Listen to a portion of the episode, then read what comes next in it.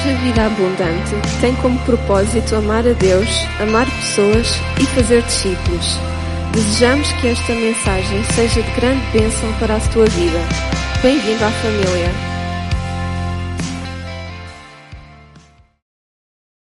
Semana passada começámos a falar sobre a restauração da alma. Oh, eu dei o título Alma Restaurada. Falámos sobre rejeição. Quem é que se lembra? E hoje eu gostaria de falar sobre perdão. Diga ao meu lado: perdão. Hebreus 12, 15. Tendo cuidado que ninguém se prive da graça de Deus e de que nenhuma raiz de amargura brotando vos perturbe e por ela muitos se contaminem. Papá, nós te damos graças pela tua palavra, Senhor. Te pedimos, guia-nos, fala-nos, toca nos nossos corações. Te pedimos, Senhor, que nesta manhã tu sondes os nossos corações. Que se há alguma raiz de amargura, se há alguma falta de perdão em nós, tu nos possas curar. E essa raiz de amargura possa ser removida dos nossos corações, a fim de nós vivermos para fazermos a tua vontade, Senhor, em nome de Jesus. Cuidado, que ninguém se prive da graça de Deus. Graça de Deus está a falar do favor de Deus, da misericórdia de Deus, da bondade de Deus, das bênçãos de Deus. E ele diz, e o autor da carta aos Hebreus diz algo extraordinário.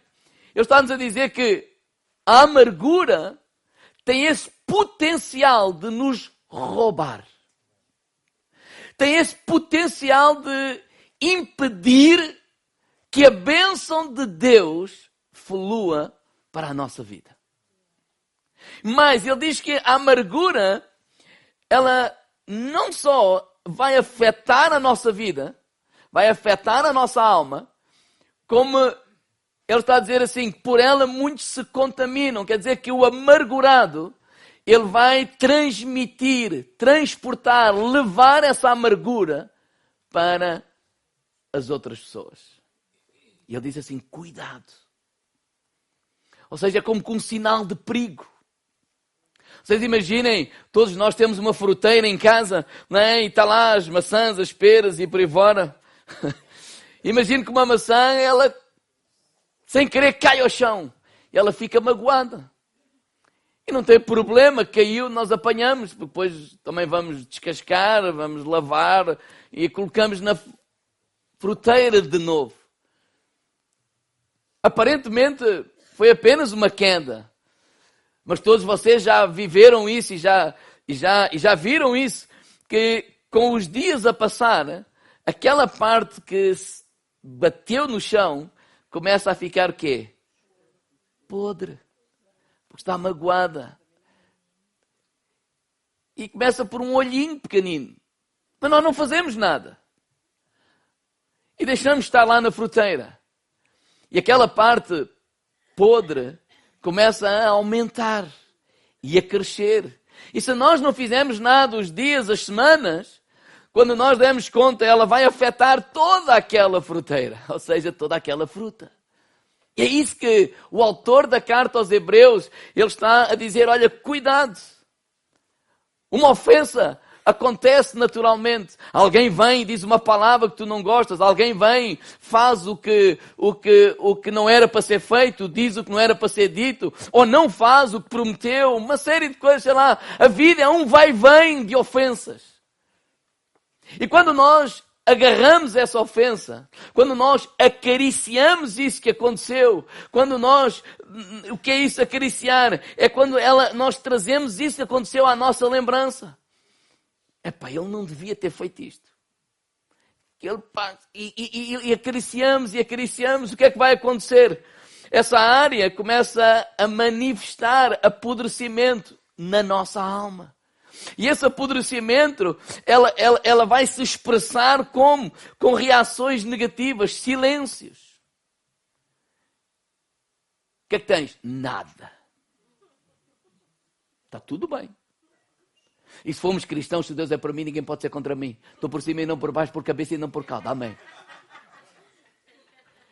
Ela vai se manifestar com respostas ríspidas. Ela vai se manifestar, ou pode se manifestar com isolamento, com agressividade. Sei lá, tanta coisa pode acontecer. Ou que acontece. E sem a pessoa se aperceber, ela é uma pessoa amargurada cuja presença é evitada. Você já reparou que há pessoas que parece que chupam ou comem limão logo de manhã? Todos os dias. Estão sempre azedos. Se está sol, eles estão azedos. Se está, está, está, sei lá, se está a chover, eles estão azedos. Se é dezembro, eles estão azedos. Se é agosto, eles estão azedos. Se eles estão de férias, eles estão sempre azedos. Porque eles estão amargurados. E um amargurado, ele vai transmitir essa amargura. A vida, a vida oferece-nos tantas oportunidades para ficar amargurados. Em todas as áreas em todos os campos. No trabalho, em casa, na igreja, na sociedade, em qualquer lugar. Irmãos, a, a ofensa é como lixo que se apresenta na nossa alma. Quem é que já reparou que nas nossas casas a gente faz muito lixo? Né? Levante lá o braço, quem é que isso acontece? Se o lixo pudesse ser vendido, eu acho que nós enriquecia-me. É tanto lixo que a gente faz. E o que é que fazemos ao lixo? Deitamos fora, naturalmente. Mas sabe que a amargura ou a ofensa, a mágoa, aquilo que nos fizeram e nos ofendem, é como que lixo, só que é para a nossa alma. E o que nós às vezes fazemos é o contrário do que fazemos ao lixo, que naturalmente nós colocamos lá no saco ou dividimos e vamos lá aos lugares, o, o, o papel por um lado, o, o, lixo para o outro, as lâmpadas para os plásticos para o outro, etc. Mas quanto ao lixo da nossa alma, às vezes nós abraçamos. E mais, não só nós abraçamos, como nós deitamos na nossa cama. Porque vamos para a cama e vamos remoer aquilo que nos fizeram. E vamos pensar que ele, ele, não, ele, ele não tinha o direito. Ele não tinha, mas ele fez. E às tantas essa pessoa já está lá na vida dele, na boa, e tu estás a te atormentar com esse lixo. E vais para o trabalho com o lixo, e às vezes vais para a igreja com esse lixo, e a tua alma começa a ficar entulhada. Por isso, o autor da igreja, da, da, da carta aos Hebreus, diz: tem cuidado, porque isso vai entulhar a tua vida e vai impedir a graça de Deus se manifestar na tua vida. E qual é a solução? É o perdão. Então, a minha pergunta é: será que eu estou ofendido hoje? Pergunta lá ao irmão lado: será que és uma pessoa ofendida? Será que há falta de perdão no teu coração? E como bons crentes que nós somos, nós dizemos assim: claro que não. Já perdoei tudo em nome de Jesus. Sou maior que isso. É como eu, quando tinha 28 anos, fui ao médico. E fui ao médico porque fui obrigado. Queria comprar uma casa, passava de 100 mil euros. E o banco dizia: pá, tens de fazer um seguro de vida. Mas tens que ir tirar, tens que ir fazer exames. E eu fui fazer exames. 28 anos na flor da idade, etc. Claro, tinha um bocadinho de peso a mais, mas não pesava nada, porque eu carregava tudo. E quando eu faço os exames, os exames vêm e, e, e, e eu entro lá no consultório porque o banco disse, ah, tal, não podemos dar o empréstimo. O quê? Não, não, os seus exames não vieram bons. Ah, vocês devem estar malucos. Tu tens 28 anos, acha que eu estou doente. Claro que não. Então vinha lá 400 e tal, e muitos, de colesterol. Né, eu lembro entrar lá no gabinete do doutor. Eu disse, ô oh, doutor, acha que estou doente? Eu disse, claro que não, você está ótimo, morre daqui a 20 anos, morre mais cedo. Como ele viu que eu estava assim armado em, em jovem, sem perceber nada disto, ele respondeu uma letra. Claro que você está ótimo. Podem morrer de um dia para o outro. Bem, todos nós podemos morrer de um dia para o outro. Mas aqui a questão é: vamos fazer um exame. Sem brincadeiras. Mas vamos analisar, vamos deixar que a palavra de Deus faça um raio-x à nossa vida. Porque às vezes, já houve uma altura na minha vida que eu dizia que não, e houve uma coisa que me magoou profundamente. E eu carreguei aquilo durante pelo menos um ano. Porque sempre que se falava no nome daquela pessoa, eu contava a história. Claro que diga, irmão lá, disse, não és tu, claro. Lucas capítulo 15, vamos lá. Lucas 15, rapidinho. E vamos fazer esse exame através de uma história que é a parábola do filho pródigo. E vamos, vamos pensar nesta parábola. Havia um homem que tinha dois filhos. O mais novo chegou ao pé do, do, do, do pai e disse: Pai, eu estou cansado de estar aqui. Olha, tu nunca mais morres. Não disse essas palavras, mas o que é que ele pediu? A herança. Quando a gente pede a herança em vivo, o que é que está a desejar? Olha, se puderes, divide aí a herança, porque eu quero ir à minha vida. Eu não quero estar contigo, mas o teu dinheiro faz-me jeito. E o rapaz mais novo pagou lá no dinheiro, porque o pai deu. O pai dividiu a herança, deu-lhe lá o que ele tinha direito e ele foi à vida dele. A Bíblia diz que ele foi, gastou tudo, não é? Em meretrizes, com, com prostituição, etc., drogas, álcool, e ele estragou a vida dele toda por completo. Até que ficou sem nada e pensou em voltar. E voltou. E o pai o recebeu, o abraçou e fez uma festa. Agora, a parábola não é do filho pródigo. A parábola tem dois filhos. Então há um mais velho que nunca saiu de casa. E é essa história que eu gostaria de ler com os irmãos que vêm aqui. Lucas capítulo 15, a partir do versículo 25. Não é? Quando há toda aquela festa por causa de um filho que voltou, no versículo 25 diz assim: Ora, o filho mais velho estivera no campo, e quando voltava, e quando voltava, ao aproximar-se da casa, ouviu a música e as danças. Chamou dos criados e perguntou-lhe o que era aquilo. E ele informou-lhe: Olha, veio o teu irmão, o teu pai mandou matar um, um novilho cevado porque recuperou com saúde. E ele indignou-se. E não queria entrar. Saindo, porém, o pai procurava conciliá-lo. Mas ele respondeu a seu pai: Há tantos anos que te sirvo, sem transgredir uma ordem tua, e nunca me deste um cabrito sequer para alegrar-me com os meus amigos. Vindo, porém, este teu filho que desperdiçou os teus bens com as meretrizes, tu mandaste matar para ele um novilho cevado. Então lhe respondeu o pai: Meu filho, tu sempre estás comigo. Tudo o que é teu ou, perdão, tudo o que é meu é teu. Entretanto, era preciso que nos regozijássemos e nos alegrássemos, porque o teu irmão estava morto e reviveu, estava perdido e foi achado.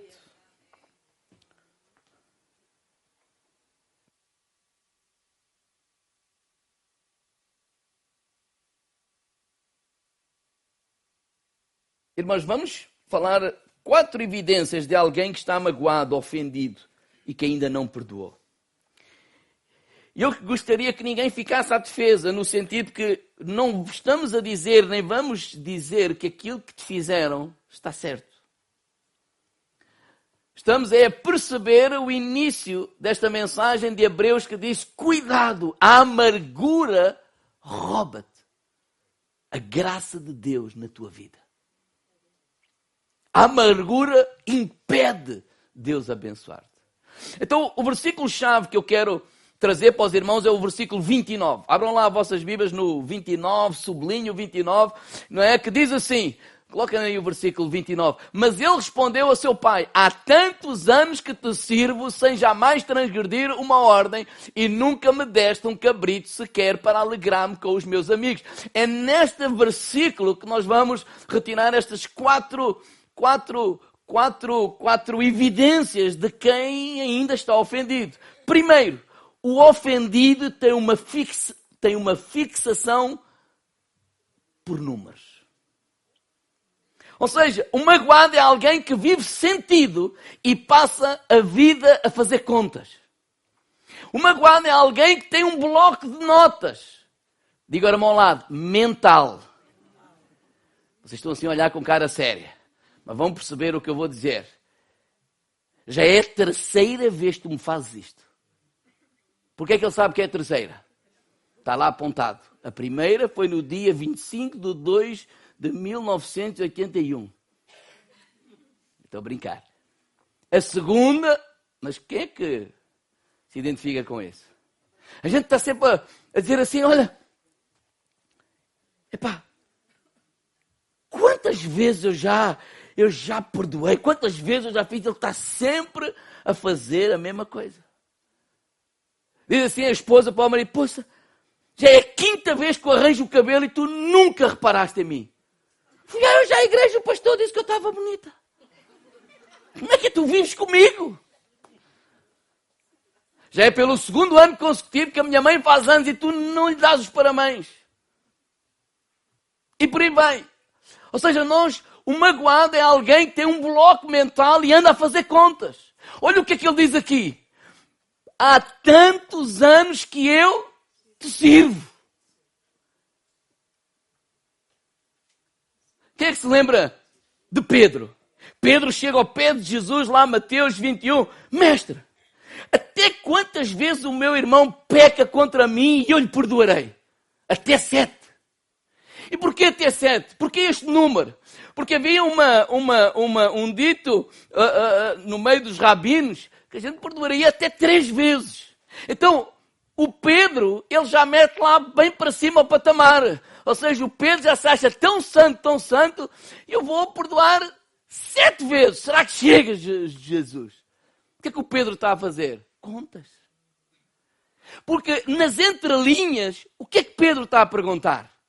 Porque ele diz, ah, ele perguntou até quantas vezes o meu irmão pega contra mim, eu vou lhe perdoar, até sete. Mas nas entrelinhas, o que ele está a dizer a Jesus é, olha senhor, será que ao oitavo eu já posso esganar? Será que eu à oitava já lhe posso pô-lo no lugar? Será que eu à oitava já posso. Epá, não me apareças à frente. Quantas vezes é preciso? Ele diz assim: Olha,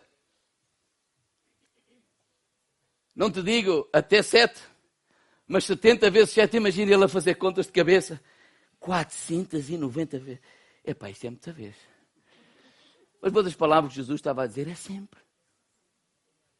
Ou seja, porque quando nós, o nosso coração está livre da falta de perdão, da ofensa, ele não está a fazer contas. Porque não há a segunda. Porquê que não há a segunda? Porque se eu perdoei, eu deitei fora. Vocês imaginam, não é? Alguns metem no computador ou no telemóvel, não é? O Fabiano, não é? Eu emprestei-lhe 100 euros. E eu meto ali num papelinho, conforme as idades, cada um mete num papelinho. 100 euros. Quer dizer, não emprestei nada, não é? Mas, mas há um dia que ele paraste e que, olha, Fabiano, fica descansado. Pá, não deves nada. O que é que eu faço ao papelinho? Deito fora. O que é que eu vou faço lá ao computador ou no telemóvel? Faço um delete. Apago. Porquê? Porque eu perdoei. Mas quando eu não perdoo, começa a contabilizar. Será que tu andas a fazer contas?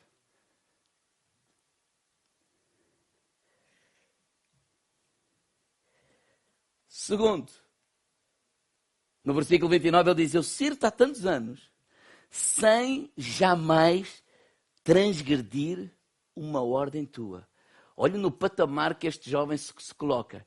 Eu nunca fiz nada de errado. Segundo, o ofendido vangloria-se dos seus feitos para justificar a sua mágoa. Não, eu, nestes anos todos, nunca errei. Porque a mágoa faz-me vangloriar dos meus feitos. Porquê? Porque isso é uma justificativa para, para eu, eu, eu, eu, eu, eu, eu, acarinhar essa, essa falta de perdão. Eu estou magoado, mas eu tenho o direito de estar magoado. Qual é a frase que o ofendido mais gosta? Eu nunca faria uma coisa dessas. Tipo, eu tenho cá os meus mas eu nunca fazia isso. Não, nunca. Aquilo que ela me fez. Não, é? a gente dizer, eu também tenho defeito, mas eu nunca, eu nunca faria isso. A gente mete-se num patamar acima. Não, é? eu jamais fazia. E esse é o problema, nós nos colocamos num patamar acima. Nós achamos que não somos assim tão pecadores. Nós achamos que não sou, o pecador são os outros. Mas irmãos, errar, todos vamos errar. Esta, esta, esta mentalidade que ninguém vai errar, não. Nós temos partido do princípio é que todos vamos errar, inclusive eu. Inclusive tu. Não há ninguém que esteja casado há mais anos, que só é possível estar casado muitos anos, 20 anos, 30, 40, seja, se houver perdão, porque é impossível não se magoarem. Na verdade, quanto mais convivermos um com o outro, mais vamos nos magoar um ao outro.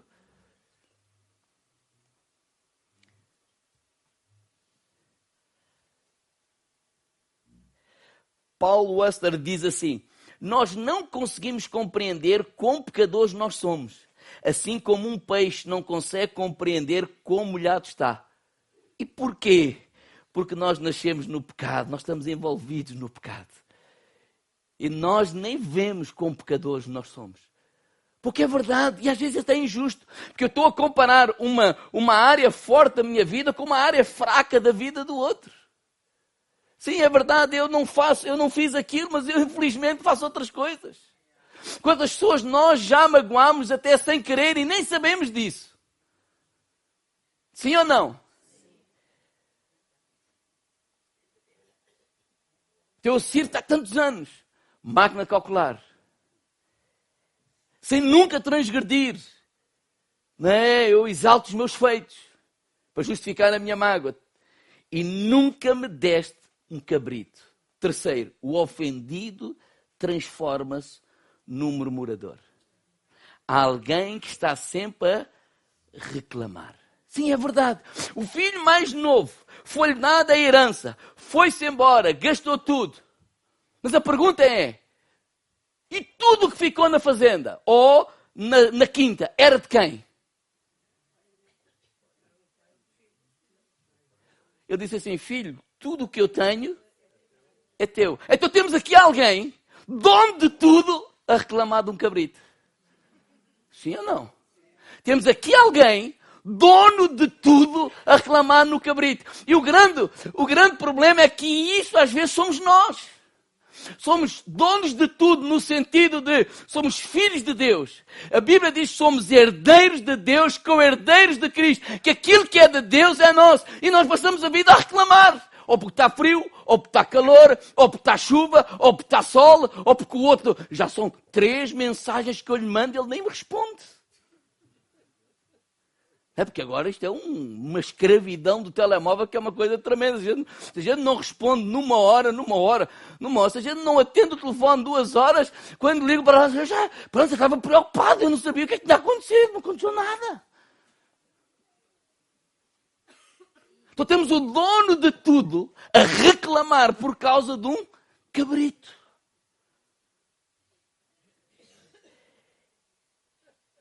E às vezes é isso que acontece quando conosco. Nós somos perdoados. Nós somos chamados filhos de Deus. Nós vamos a passar a eternidade com Cristo. Ele nos comprou, Ele nos adotou, Ele nos abraçou, Ele nos transformou, transportou do reino das trevas para o reino do Filho do seu amor. Vamos viver eternamente no gozo do seu Senhor. Sabe o que é que isso a mim me, me diz, irmãos? Que a falta de perdão, ela vai como que embaciar os, os óculos com que nós vemos a vida. Sabe que eu olho para vocês através destes óculos. E se eles estiverem sujos, eu vou ver tudo turvo. Se eles, por exemplo, se as minhas lentes forem azuis, eu vou olhar para vocês e vejo todos azuis. Se as minhas lentes estiverem, forem, por exemplo, vermelhas, eu vou olhar para vocês e vejo tudo vermelho. Mas a pergunta é, vocês estão vermelhos? Não, é as minhas lentes. E às vezes é isso que acontece com aquele que está ofendido, magoado. Ninguém presta, isto é tudo a mesma coisa, e não sei quê, e não sei que mais. Porquê? Por causa das, das lentes. Mas eu quero te apresentar alguém, alguém que passou o que nós passamos e muito mais, mas sempre com as lentes limpinhas. Esse alguém é Jesus.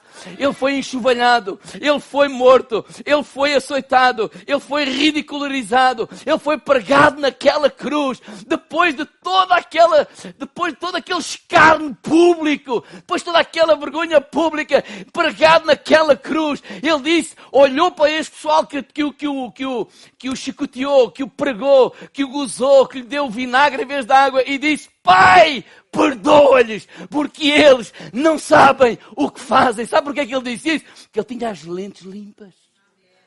Ele tinha as lentes do Evangelho. Quando ele olha cá para baixo e vê João, se fosse nós a olhar para João, ele diz assim: não é possível. Não. Será que eu estou a ver bem? O quê? Doze homens, convivi com vocês durante três anos. Eu vos dei tudo, eu vos ajudei, eu vos alimentei. Onde é que estão os outros? Onze. Era só o João. Mas ele não tem as lentes turvas. Ele não tem as lentes sujas com a amargura nem com falta de perdão. Ele olha para João e ele ainda está preocupado com João e com a mãe dele que está ao lado de João. Ele diz: Olha, João, estás a ver essa mulher aí? Ela agora é tua mãe cuida dela. Olha, mulher, estás a ver? Estás a ver o João aí? Ele agora é teu filho cuida dele. Ele consegue ainda se preocupar com os outros. Porquê? Porque as suas lentes, elas não estão turvas com a falta de perdão. E às vezes nós vivemos com umas lentes turvas, com umas lentes sujas, por causa da amargura que está na nossa vida. E vemos o mundo à nossa volta dessa forma. E precisamos, Deus ajuda-nos a limpar as nossas lentes. Deus ajuda-nos a ver como tu vês, a agir como tu ages, para que a tua vontade ela possa ser feita na nossa vida vida.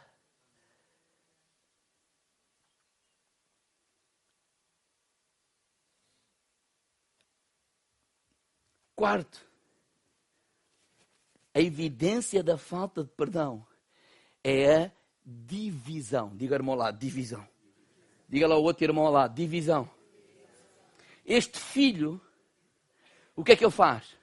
Ele recusa-se a entrar na festa. Ele até diz assim: quando ele está a falar com o pai, ele não entra na festa, o pai é que sai da festa e vem cá fora falar com ele. Sim ou não?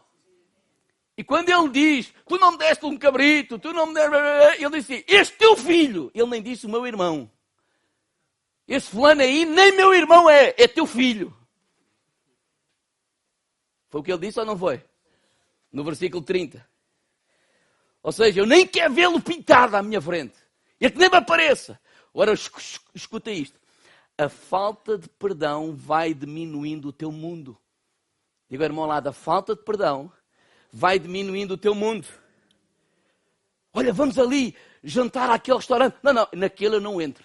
Está lá um tipo a servir. Não, não, a mim não me engana mais. Ok, pronto. Olha, vamos a esta festa, vamos juntar toda. Quem é que vai? Quem é que vai? Olha, vai o Joaquim, o Manel, o Antônio, o Antônio vai. Se o Antônio vai, eu não vou. E o mundo começa a ficar mais pequenino para ele. Aquela igreja, enquanto tiver lá o fulano tal, eu gosto muito de lá ir, mas enquanto tiver lá o fulano tal, não vou. Já não pode ir ao café, já não pode ir ao convívio, já não pode. Ou seja, o mundo começa a ficar cada vez mais pequeno, cada vez mais pequeno. Ele não pode ir a uma série de lugares. Porque ele se recusa a entrar. E sabe o que, o que é mais violento ainda? Sabe o é, que é mais destrutivo ainda? E pior é que a falta de perdão tira-nos da festa que Deus está a patrocinar. Lá dentro estava a haver uma festa.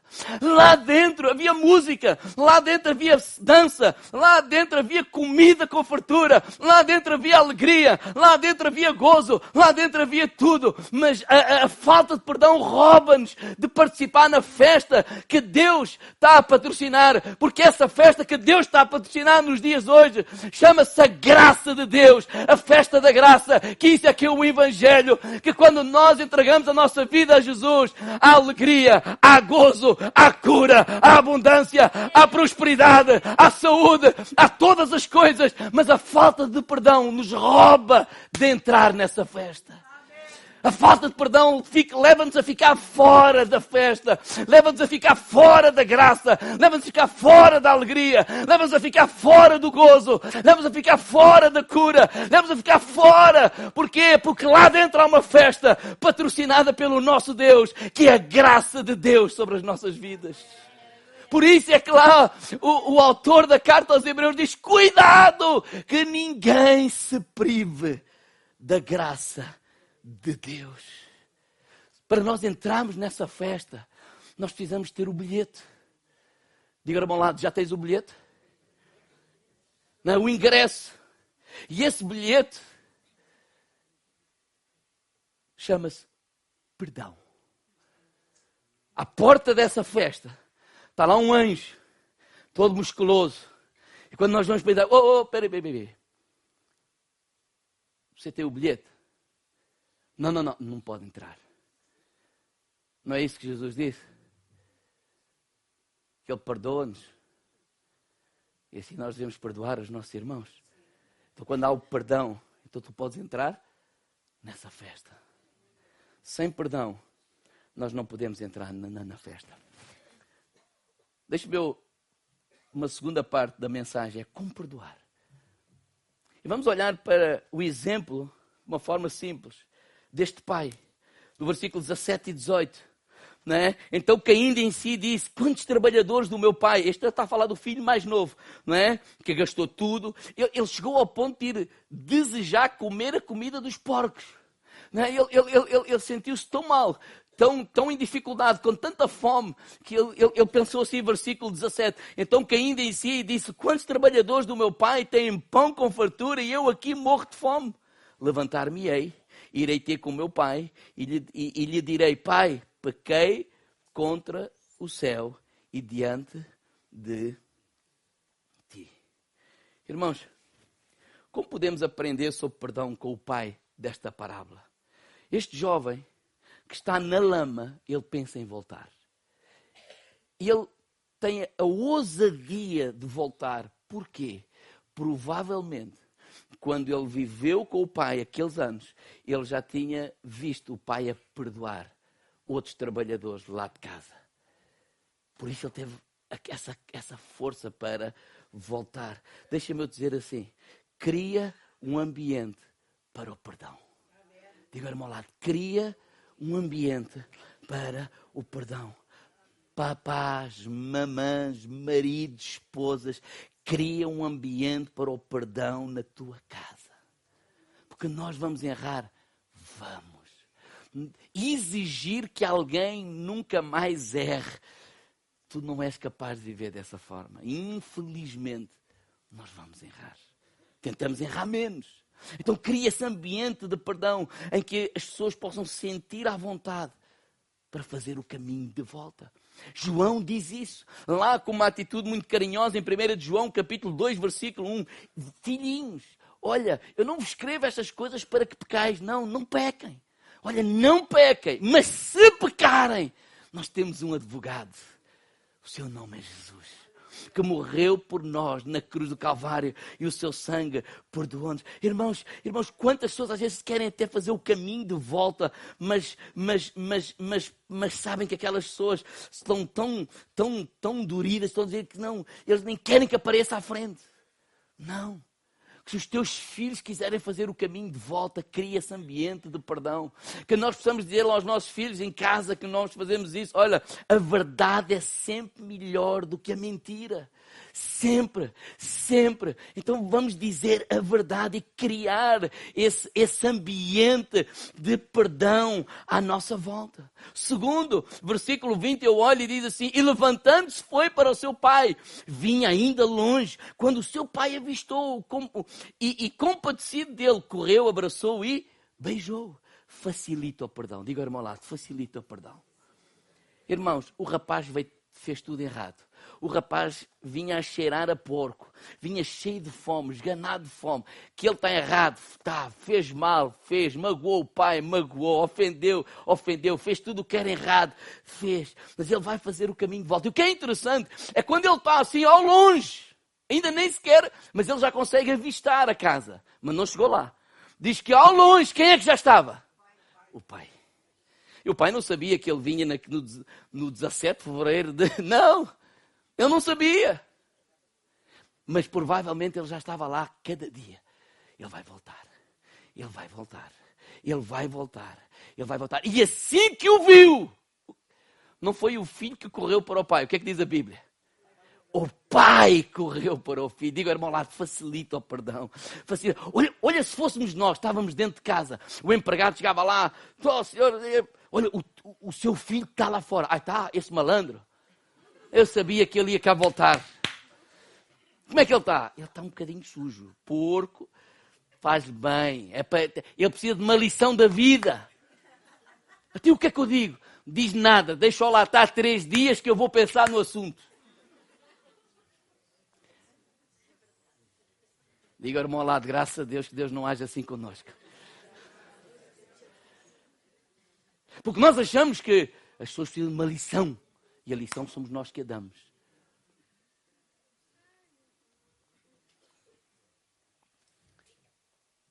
Não, facilita o perdão. Sabe o que é isso? Quando a gente vê uma réstia, um, um, um, bocadinho de arrependimento, a gente diz: pronto, anda cá, dá lá um abraço, vamos lá, vamos lá para a frente. Olha, vamos para a festa. Vamos celebrar o que Deus fez por nós. Facilita o perdão. Diga, irmão lado, facilita o perdão. Sabe porque é que tu não guardas esse rancor na, na tua vida? Terceiro, perdoar não é escravizar o teu opressor. O filho mais novo volta com a seguinte proposta: Pai, perdoa-me e aceita-me como um dos teus empregados. E qual foi o lugar que o pai o colocou? De volta à posição. Muitos usam o que aconteceu para manipular as pessoas. Eu já vi isso com casais. Ele errou, arrependeu-se, mas ela agora massacra a vida toda. Você vai, pois, pois, eu é, eu é que devia estar sem, eu é que ainda te recebi de volta. Está sempre a lembrar, está sempre a trazer à memória, tipo a escravizar. Não, mas pronto, mas isso já aconteceu. Já aconteceu para ti, mas para mim está. Lembra-se das contas? É uma forma de manipular. Olha, este mês estava a comprar um sapato, mas este mês, este mês, é melhor ficar para o mês que vem. O quê? Depois do que eu te fiz, perdoei-te, ainda tenho que esperar para o mês que vem? Vá-se rindo, vá. Perdão não é escravizar o opressor. Parentes, digo meu lado, toma atenção. Eu não estou a falar sobre crimes. Eu não estou a falar sobre violência doméstica. Isso tem que ser denunciado. Até se ele for uns dias para a prisão, era bom para eu pensar no assunto. Eu não estou a falar de pessoas que abusam sexualmente de meninos ou isto ou aquilo. Eu não estou a falar de crimes. Compreenderam o que estou a dizer? Porque o que mais acontece no nosso dia são as coisas triviais da vida. Ele disse, não devia ter dito. Ele disse que fazia, mas não fez. Faltou a palavra. Não foi honesto com o negócio. Não fez isto, não fez aquilo. Uma série de coisas. Ou seja, que nos magoam. É disso que estamos a falar. Diga, irmão lá, não estamos a falar de crimes. Os crimes têm que ser denunciados. Eu estou a falar de alguém que errou connosco. Perdoar não é escravizar o opressor. Por último, nunca te esqueças do Evangelho. Irmãos, esta parábola que nós acabamos de ler, algumas passagens, é a demonstração do que é o Evangelho, do que é a graça de Deus a nos alcançar. Nós somos que nem aquele filho mais novo que pecamos, que desobedecemos, que fizemos todo o disparate. E Deus enviou Jesus. Ele não enviou um anjo, um anjo não tinha não, não, o preço de um, a morte de um anjo não era tão alta. Ele não enviou o empregado, não, não, não, ele enviou o próprio Filho, Jesus, para ir lá ao lamaçal do pecado e nos arrancar. Por isso é que Ele nos arrancou do poder das trevas e nos transportou para o Filho do seu amor. Ele nos perdoou, o seu sangue nos perdoou. Vocês podem ver. Ah, ah, ah, ele nos abraçou, ele nos, ele, ele, ele, ele, ele, nos, ele, ele nos amou de tal maneira que deu o seu Filho unigênito para que todo aquele que nele crê não pereça, mas tenha a vida eterna. Irmãos, quando nós não perdoamos, é porque nós estamos a esquecer o Evangelho. Quando nós teimamos em não perdoar, nós estamos a esquecer o que Jesus fez por nós na cruz do Calvário. Nós somos os pecadores, nós somos os opressores, nós erramos, nós magoamos, nós entristecemos a Deus, nós às vezes ainda continuamos a fazê-lo. E Ele ainda assim nos perdoa. Então quero te lembrar: quando alguém te magoa, traz à memória o Evangelho, lembra-te do sangue de Jesus Cristo na cruz do Calvário, lembra-te daqueles pregos pregados naquelas mãos e naqueles pés. Ele que sofreu naquela cruz, sofreu o meu pecado e o teu teu pecado. Ele sofreu aquela maldição por causa de nós, ou nas nossas vezes. Quando a ira de Deus, que devia cair sobre nós, não caiu, nem cai. Porquê? Porque ela caiu sobre Jesus. Por isso é que Jesus, naquela angústia na cruz do Calvário, ele diz: Deus meu, Deus meu, por que é que tu me abandonaste? Ele foi abandonado para que tu fosses acolhido. Ele foi desprezado para que tu fosses amado. Irmãos, quando nós não perdoamos é porque nós estamos a esquecer do Evangelho. Nós estamos a olhar só para nós o que fizeram. E eu não estou a dizer que o que fizeram está, está certo. Mas enquanto nós estamos com as lentes desfocadas, enquanto nós estamos a fazer contas, enquanto estamos a fazer uma série de coisas, estamos a ser impedidos de entrar naquela festa que é patrocinada pelo nosso Deus, que é a festa onde, é, onde Deus te abençoa, onde Deus te restaura, onde há gozo, onde há abundância, onde há alegria, apesar das mágoas, apesar das dificuldades, apesar de tudo, Deus, Ele tem o poder para nos abençoar. Diga, irmão, lá, não te esqueças do Evangelho. Oh Senhor, dá-nos um coração igual ao teu. Dá-nos um coração igual ao teu. E eu termino lendo 1 Pedro capítulo 2. Diz assim: O qual não cometeu pecado, nem na sua boca se achou engano. O qual, quando injuriavam, não injuriava. Quando padecia, não ameaçava, mas entregava-se àquele que julga justamente. Claro que as ofensas são reais. Não estamos aqui a dizer que isso não foi importante. Não foi importante porque não foi com, com, com ele. Né? Claro que isso é importante. O que estamos a dizer é: não deixe aquilo que já foi mal demais tu viveres mas será pior ainda se deixar que aquilo que aconteceu lá atrás continue a estragar, a hipotecar a tua vida no presente, ou estragar a tua vida no presente no, e a hipotecar o teu futuro. Não deixes isso. Já foi mal demais tu viveres isso. Claro que isso não foi bom, claro que isso magoa. Então qual é o que é que eu devo fazer, pastor? Olha, primeiro de Pedro diz: primeiro, coloca-te nas mãos de Deus. Coloca isso nas mãos de Deus. Coloca isso nas mãos. Sabe quando nós colocamos nas mãos de Deus, nós estamos no fundo a perdoar. Sabe porquê? Estamos a dizer assim, Senhor, a justiça não sou eu que a faço. Eu coloco tudo isto que aconteceu nas tuas mãos. Como quem diz, Senhor, olha, trata tu. Aquilo que eu quero fazer é limpa o meu coração. Limpa a minha mágoa. Limpa, limpa, Senhor. Eu não quero ficar paralisado. Eu quero, quero, quero, quero andar com a minha vida para a frente. Sempre que há pessoas que ficam paralisadas. Não fiques paralisado. Há coisas que aconteceram nem as pessoas fizeram por mal. Por exemplo, muitas coisas, às vezes que eu ouço pessoas mais idade. Eu tenho um tio que é assim, tem 90 e tal anos, muito revoltado, às vezes contra, contra a vida, porque teve que ir trabalhar com 10 anos ou 12, porque não pôde isto, isto, isto, estudar. E a pergunta é: os pais deles fizeram de propósito? Nós temos que perceber que era a situação da vida. Eles têm uma carrada, desculpa a expressão, de filhos. O mais velho tinha que ir trabalhar para ajudar a sustentar aquela gente. Eu não estou a dizer que é justo, estou a dizer que aconteceu. Aquelas pessoas não fizeram porque não gostavam. Não, não, não. É, é vida, aconteceu. Vamos lá para a frente. Mas há outras pessoas, quantos filhos de pastores, e, e eu lidei com uma moça que ainda hoje está sempre a sacrificar os pais. Ah, os meus pais assim, como com uma justificativa que não vem à casa de Deus. Não! Os pais fizeram o seu melhor.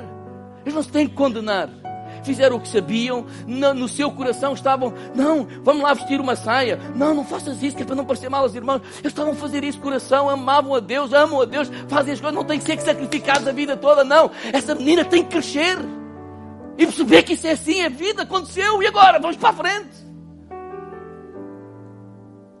Como? Vamos entregar isso aos pés de Jesus. Eu não estou a dizer que isso não foi importante. Eu estou só a dizer assim: não fiques agarrado a isso como um bebê mimado que ali agarrado e fizeram, fizeram essas pessoas fizeram, fizeram o seu melhor. E na sua, naquela altura, naquele tempo, eles achavam que estavam a fazer o melhor e estavam. Nós precisamos de crescer e andar para a frente. Como, Senhor, eu entrego isso? Sim, há coisas como a Fibosete que se falámos semana passada. A senhora caiu, deixou-o cair, ele ficou aleijado dos pés. Ai, aquela mulher, aquela mulher, aquela mulher criou Queria fazer o quê? Queria proteger. Aconteceu.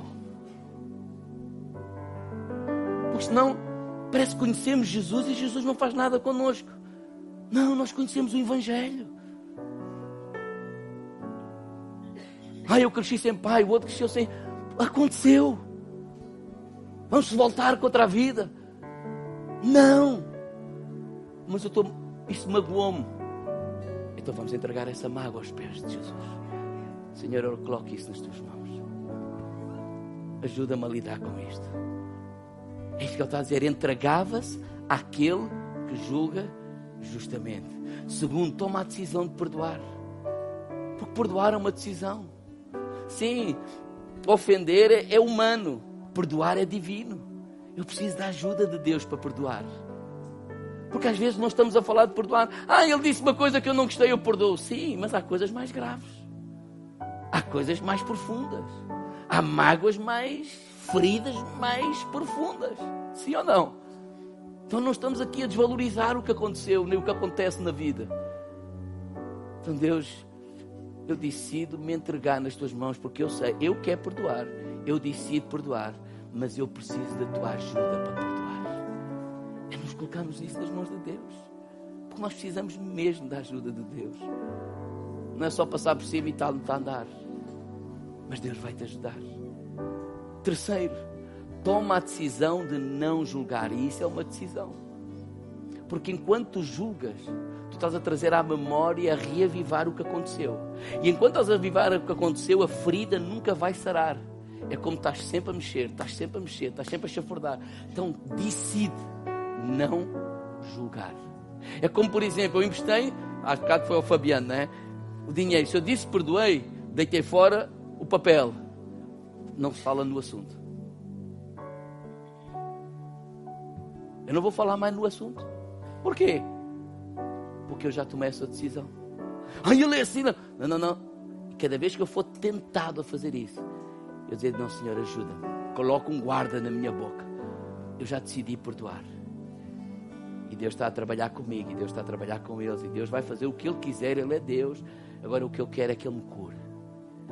Até eu vou parar com essa conversa. Porque o julgamento nós estamos a, a viver na arena do diabo. Apocalipse 12, 11. O diabo é que é o acusador dos nossos irmãos. Vamos parar de julgar. Decidir não julgar. E deixar que o Espírito Santo Ele trabalhe. Mais à frente, nós vamos olhar está lá uma cicatriz, já não está ferida. Eu posso até bater, eu posso até falar sobre o assunto, mas já não me magoa. Mas enquanto a ferida está aberta, diga irmão lá, decide calar a boca. Decide não julgar, porque senão a ferida nunca mais vai sarar.